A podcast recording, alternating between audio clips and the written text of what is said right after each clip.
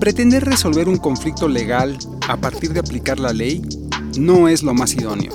Sin embargo, los abogados en su mayoría no están entrenados en la solución no litigiosa de conflictos.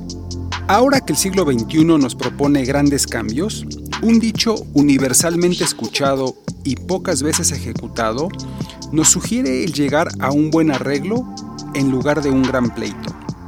Y el racional del mismo es que no todo éxito jurídico es un éxito de negocios.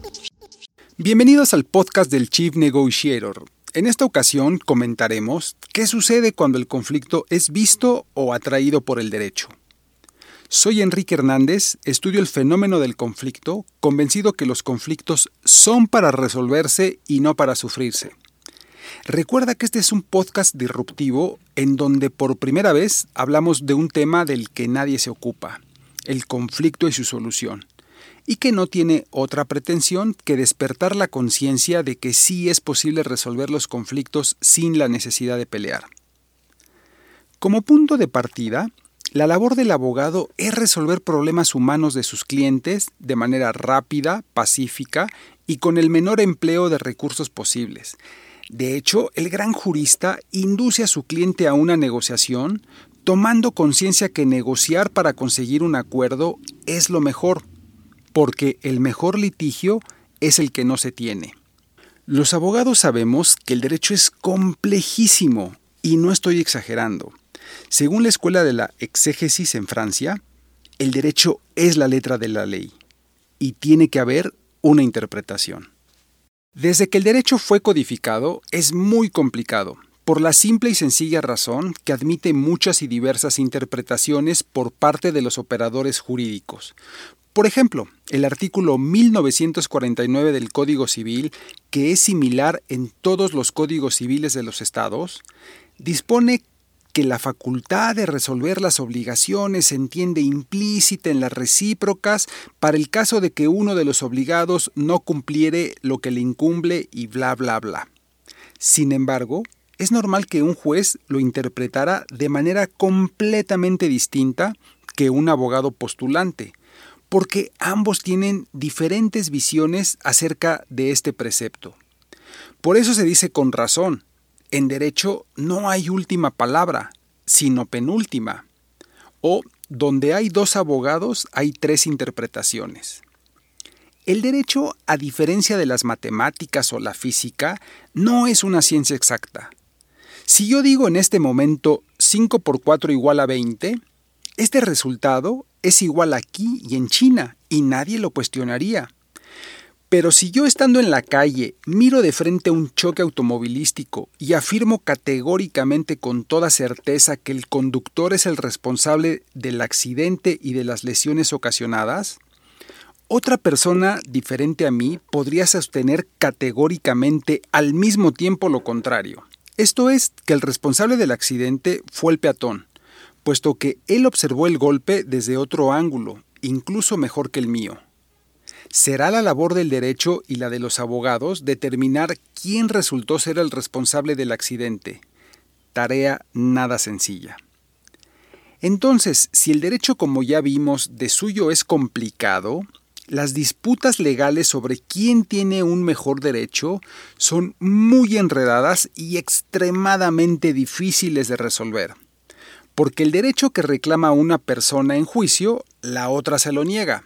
Le dice, tú no tienes derecho a cobrarme, por ejemplo, además de contrademandarle el cumplimiento de otro derecho distinto al que le reclama el demandante o sea, una guerra de derechos que el juez en su momento tendrá que decidir y resolver para absolver o imponer una condena, porque en los juicios no hay empates.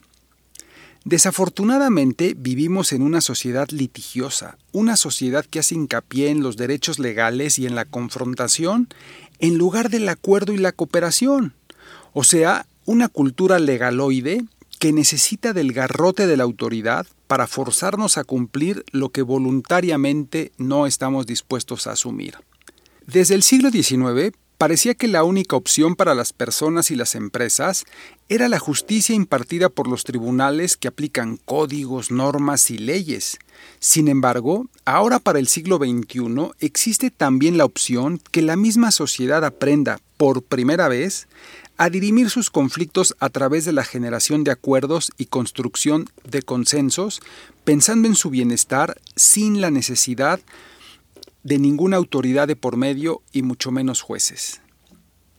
La justicia tradicional que se originó en los grandes códigos del siglo XIX y XX, representada por una bella y esbelta mujer, la diosa de la justicia, que sostiene una balanza con los platillos en equilibrio, expresando así de forma alegórica la igualdad, la justa proporción y la imparcialidad requeridas en el ejercicio de la justicia, hoy está más que cuestionada puesto que antes había la creencia de que para encontrar una sociedad justa era importante que hubieran leyes, tribunales y abogados, y a partir de esas ideas centrales se conceptualizaba la justicia como una realidad que respondía a una ley que decía cómo deben ser las cosas, a jueces y profesionales del derecho que interpretaban esa ley pensando en sus clientes.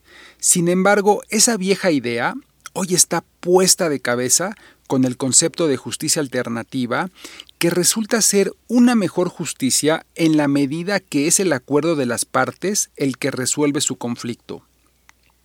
Decían los romanos, lo que las partes acuerdan es lo justo, y no la decisión de la autoridad, no la sentencia judicial con base en preceptos normativos comúnmente incomprensibles para el ciudadano de a pie.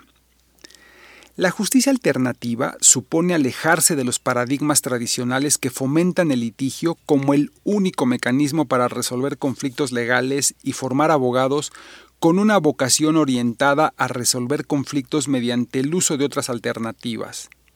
Está encaminada a soluciones más que a verdades jurídicas, más que a decir quién tiene la razón, más que a pronunciar quién gana o quién pierde en el pleito. Los clientes que asesoramos, personas y empresas, tienen conflictos humanos, los cuales en su inmensa mayoría son problemas por malos entendidos, mala comunicación, diferentes puntos de vista y percepciones.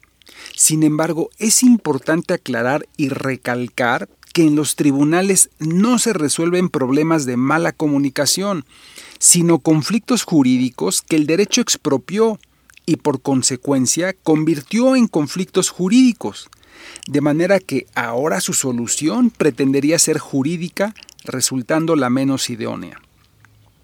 Las propuestas legalistas para el manejo de problemas complejos son a menudo insatisfactorias por la propia naturaleza enmarañada de los problemas humanos. Recurrir a la ley para resolver conflictos es útil solamente para cuestiones simples y lineales, donde los asuntos involucrados envuelven la determinación de derechos, deberes, privilegios y no derechos. Pero en realidad muy pocos problemas humanos resultan simples y lineales.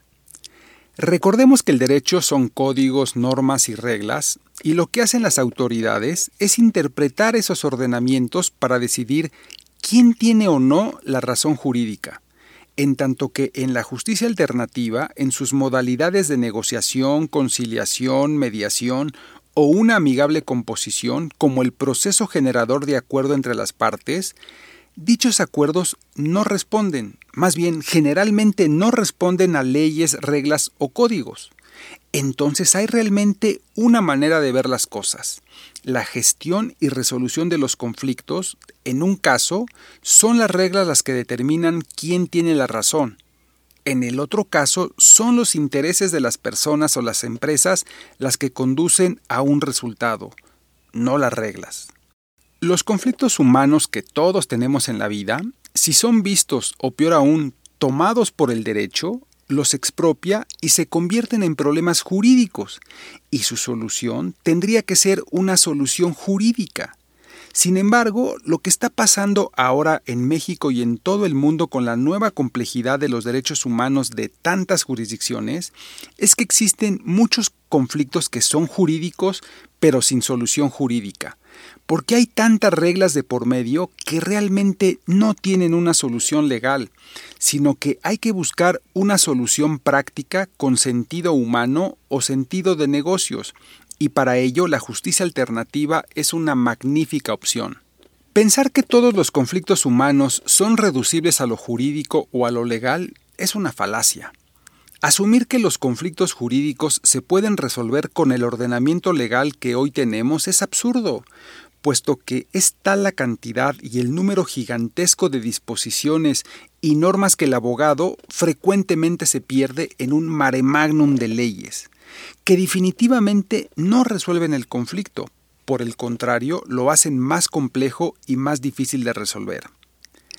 Históricamente, cuando una persona física o moral tenía un conflicto legal, lo primero que pensaba era, necesito un abogado para que vaya a litigar, que vaya a ganar, que se ponga como un guerrero y que vaya con la espada desenvainada a la guerra a ganar mi caso a como diera lugar.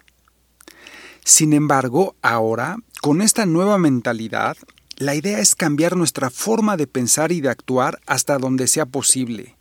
De modo que si tienes un conflicto personal, empresarial o con tus hijos, pareja, en el trabajo o incluso de tipo político, puedes dialogar para resolverlo rápida y pacíficamente. Y si por alguna razón el conflicto escaló hasta llegar a una situación de crisis, entonces buscar inmediatamente a un facilitador profesional que los ayude a conducir el diálogo tomando en cuenta que los tiempos han cambiado. Hemos dejado atrás una etapa de autoritarismo en el cual una autoridad decidía quién tiene o no la razón. Ahora la mentalidad es que todos tenemos derechos, todos somos iguales. Entonces, ¿por qué una tercera persona ajena a los protagonistas del conflicto debe de decidir para imponer un resultado? Aquí afortunadamente hay una recuperación de la autoestima. Antes decías, tengo un problema contigo, que lo resuelva el juez. Ahora es distinto. ¿Por qué mejor no tratamos de resolverlo juntos? Pensando en nuestro bienestar y en el de los terceros involucrados desde la cooperación y no desde la confrontación. Vaya que es una nueva mentalidad. En la labor intelectual y de estudio que realiza el abogado, es tanto o más importante aplicar la imaginación en la búsqueda de soluciones creativas que el mismo análisis jurídico del caso. De hecho, pretender resolver un conflicto legal aplicando la ley o el derecho no es lo más acertado. El defecto jurídico de razonar basado en teorías al tratar un caso, teniendo en cuenta todas las consecuencias de estas construcciones teóricos ideales y en ocasiones incomprensibles, hace que frecuentemente se dificulte la posibilidad de conseguir la solución del conflicto por vía de la aveniencia. Desde luego, no toda la culpa es nuestra, pues en nuestra formación universitaria aprendimos que la ley es abstracta, general e indiferente a las circunstancias de los particulares y que el carácter autoritario de la ley hace que su contenido sea incuestionable. El énfasis está en conocer y aplicar la ley como si las leyes fueran capaces de resolver todos los problemas de las personas. De hecho, ya comentaba que pretender resolver un problema a partir de aplicar leyes y códigos es equivocado. Más aún se nos enseñaban principios generales del derecho, tales como, aunque la ley sea dura, se debe de aplicar. ¿Se acuerdan? Dura lex sed lex. Lo pactado obliga, y la legalidad por mucho supera a la justicia se nos enseñó que el litigio era el único mecanismo para resolver los conflictos de las personas. Es así que yo me formé como abogado postulante. Pero en más de 20 años de ejercicio profesional ininterrumpido como abogado postulante, he participado en innumerables litigios de derecho privado, pudiendo afirmar que en los juicios los conflictos de las personas o empresas no se solucionan por el contrario, la situación de encono crece exponencialmente junto con las posiciones de las partes. Eso, sumado al ego exacerbado de los abogados por conseguir un triunfo a ultranza, da como resultado juicios interminables y altamente costoso para quienes experimentan la desaveniencia. En los juicios se logra vencer por la fuerza, pero no convencer. Como abogados no podemos ni debemos desapartarnos del texto de la ley. Eso es obvio, pero únicamente se ha de mirar como un referente, como una guía, puesto que a nadie escapa que el Código Civil enseña a respetar la vida, la individualidad, la familia, los derechos ajenos. Enseña también a cumplir la palabra empeñada. El derecho civil y el derecho en general asume que las personas pueden ser capaces de resolver sus propios conflictos legales sin la necesidad de litigar causas. Hasta hace muy poco, los abogados entendían que la forma de resolver un problema era llevándolo a un tribunal y litigándolo con todas las herramientas que permite la ley, sin importar que la solución se hallara a varios años de distancia. Sin embargo, hoy en día se imponen cada vez los modelos de gestión de problemas jurídicos orientados a encontrar soluciones rápidas y de bajo costo en beneficios de los clientes. Parafraseando a Miguel Carbonell, el buen profesional del derecho no es el que todo lo quiere judicializar, sino el que sabe que siempre es mejor evitar un pleito y que se debe buscar una solución en un corto plazo de tiempo. En el mismo sentido, el doctor Jesús Zamora Pierce sostiene, el abogado que México requiere el día de hoy quizá no es ya el litigante exitoso, sino el hombre sabio que sabe recurrir a la mediación de los intereses, a la conciliación de las voluntades, para arreglar los problemas siempre que ello sea posible sin necesidad de la intervención de los tribunales. Coincido totalmente con los doctores Carbonell y Zamora. Necesitamos desarrollar una cultura del acuerdo y la paz. El mundo moderno y global nos impone que como abogados y profesionales del derecho optemos por la construcción de acuerdos en lugar de pleitear las causas.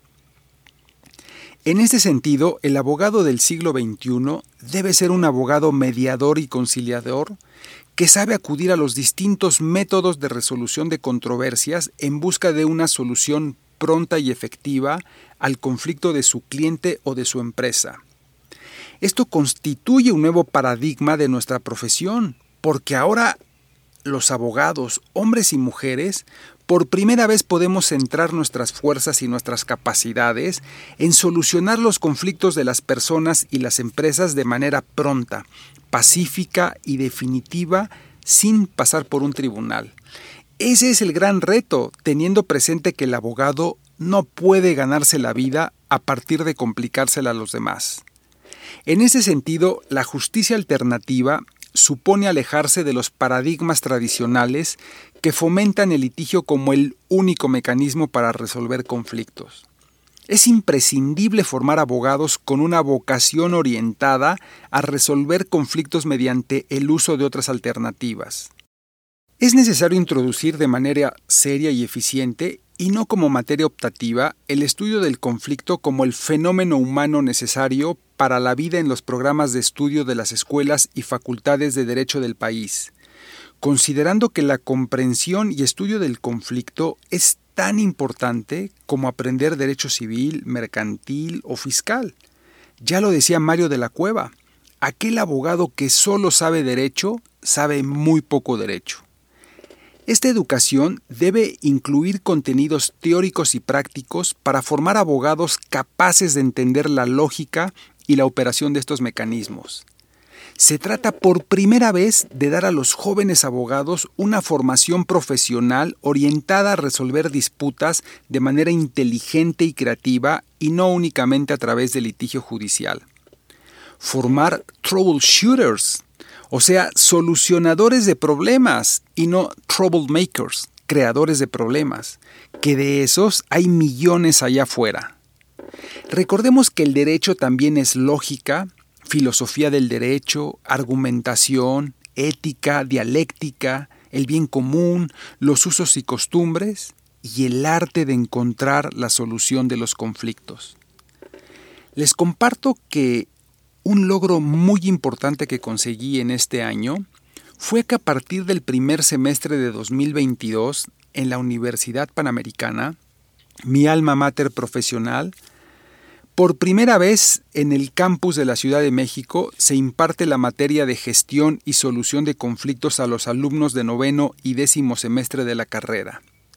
Lo que conseguí gracias a quien en su momento me dio el voto de confianza, mi querido amigo Félix Todd, que en paz descanse.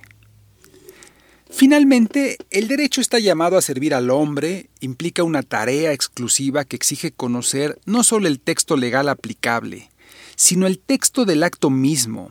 El abogado debe conocer la ciencia del derecho, el arte de la argumentación oral y escrita, las habilidades de persuasión, el sentido de la oportunidad de enmarcar otra estrategia distinta a la procesal como la negociación, la conciliación o la mediación. Ser abogados significa que hemos asumido un compromiso ético con la sociedad. Hemos de mirar el horizonte de nuestro futuro nacional y profesional como la oportunidad de dignificar nuestra profesión, la oportunidad de hacer que mediante nuestro arte del bien abogar se imponga el acuerdo entre las partes por encima del pleito. Para cerrar este episodio te comparto tres tips del Chief Negotiator. 1. Evite en la medida de lo posible que un conflicto se convierta en un conflicto expropiado por el derecho y lo convierta en un conflicto jurídico. Mejor, enfócate en la solución del mismo explorando las necesidades de las personas.